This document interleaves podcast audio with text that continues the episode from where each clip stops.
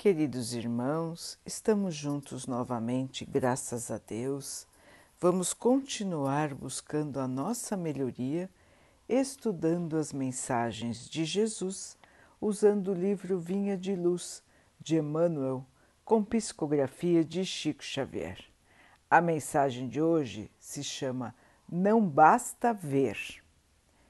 E logo viu e o foi seguindo glorificando a Deus. E todo o povo, vendo isto, dava louvores a Deus.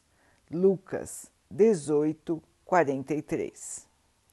A atitude do cego de Jericó representa padrão elevado a todo discípulo sincero do Evangelho. O doente de boa vontade procura primeiramente o Mestre diante da multidão depois da cura, acompanha Jesus, glorificando a Deus. E todo o povo, observando o benefício, a gratidão e a fidelidade reunidos, volta-se para a confiança no divino poder. A maioria dos necessitados, porém, assume posição muito diferente. Quase todos os doentes reclamam a atuação do Cristo, exigindo que a dádiva desça aos seus maus caprichos. Sem qualquer esforço pela elevação de si mesmos à bênção do Mestre. Raros procuram o Cristo à luz maior, e de quantos lhe recebem os dons, raríssimos são os que lhe seguem os passos no mundo.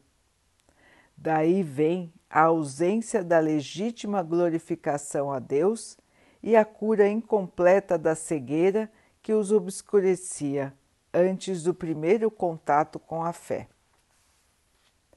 Em razão disso, a terra está repleta dos que creem e descreem, estudam e não aprendem, esperam e desesperam, ensinam e não sabem, confiam e duvidam.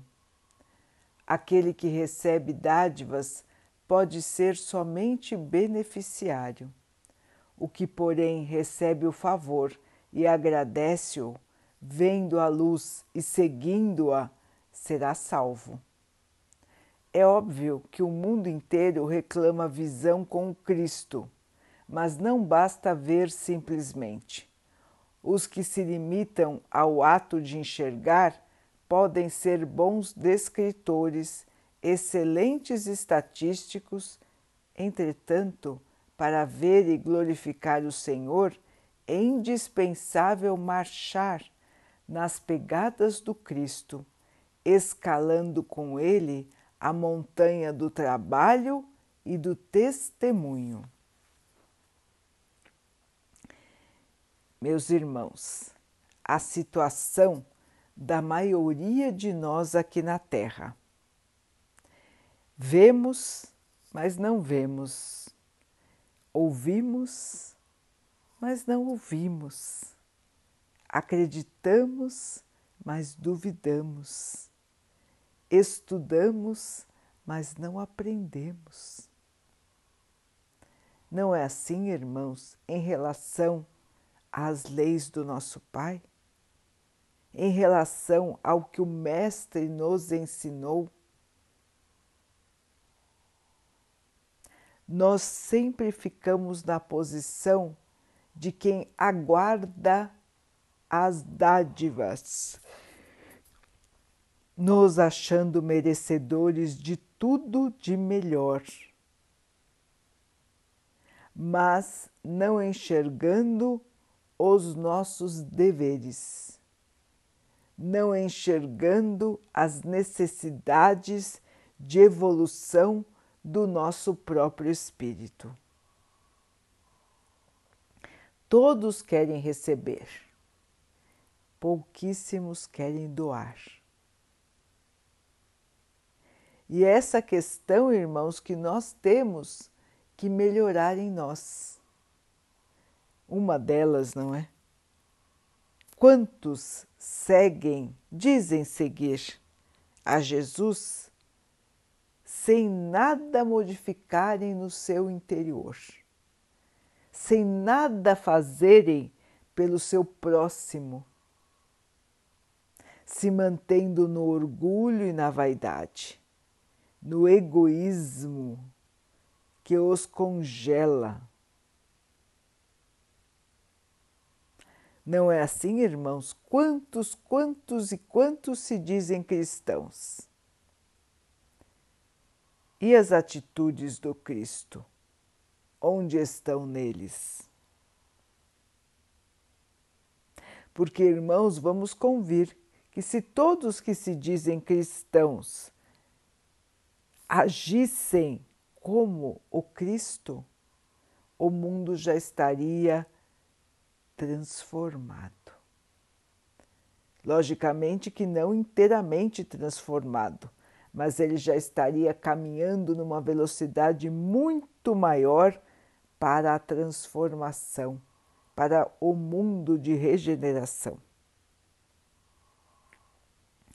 Infelizmente, a grande maioria dos que conhecem a Jesus, dos que se dizem seus seguidores, não participa dos seus ensinamentos.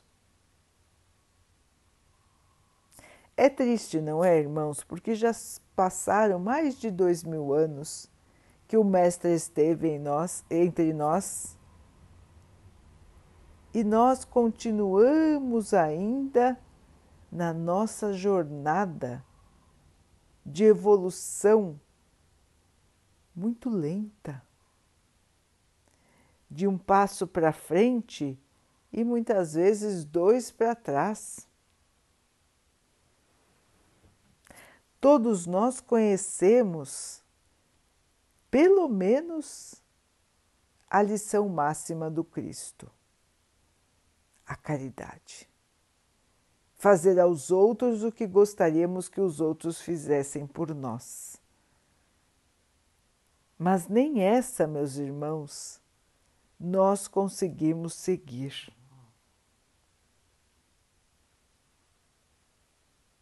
Então, meus irmãos, é hora de reflexão.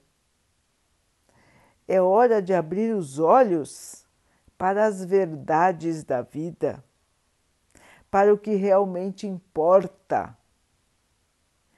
É hora de realmente seguirmos o Mestre, de corpo, e de alma, com o espírito do servidor, daquele que está pronto para fazer o que for preciso, em obediência à lei do amor, em obediência à lei da fé, da caridade, da luz.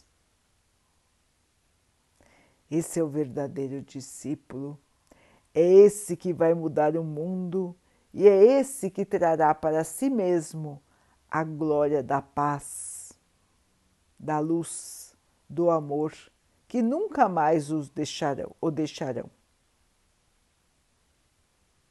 Será que estamos prontos para sermos esse discípulo, irmãos? O que nos prende? O que nos atrapalha? precisamos analisar, irmãos, e remover de nossa vida tudo que nos atrapalha a evoluir. Lembremos, irmãos, de caminhar com paciência, com fé, com compreensão, mas analisando a nós mesmos a todos os momentos para que possamos identificar as nossas fraquezas, corrigir os nossos erros e caminhar firmes no passo da evolução. Queridos irmãos, vamos aproveitar o tempo que estamos aqui ele é precioso.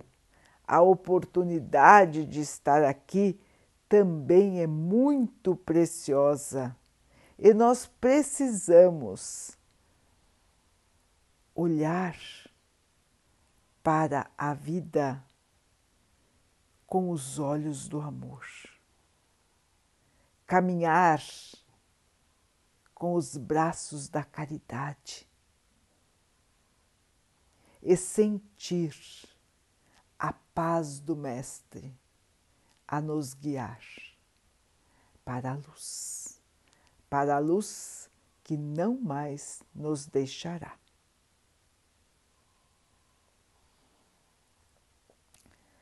Vamos então orar juntos, irmãos, agradecendo ao Pai por tudo que somos, por tudo que temos, por todas as oportunidades que a vida nos traz para que possamos evoluir, que tenhamos força, esperança e muita fé para vencermos os desafios da vida glorificando ao Pai, mantendo a nossa fé elevada e a nossa paz.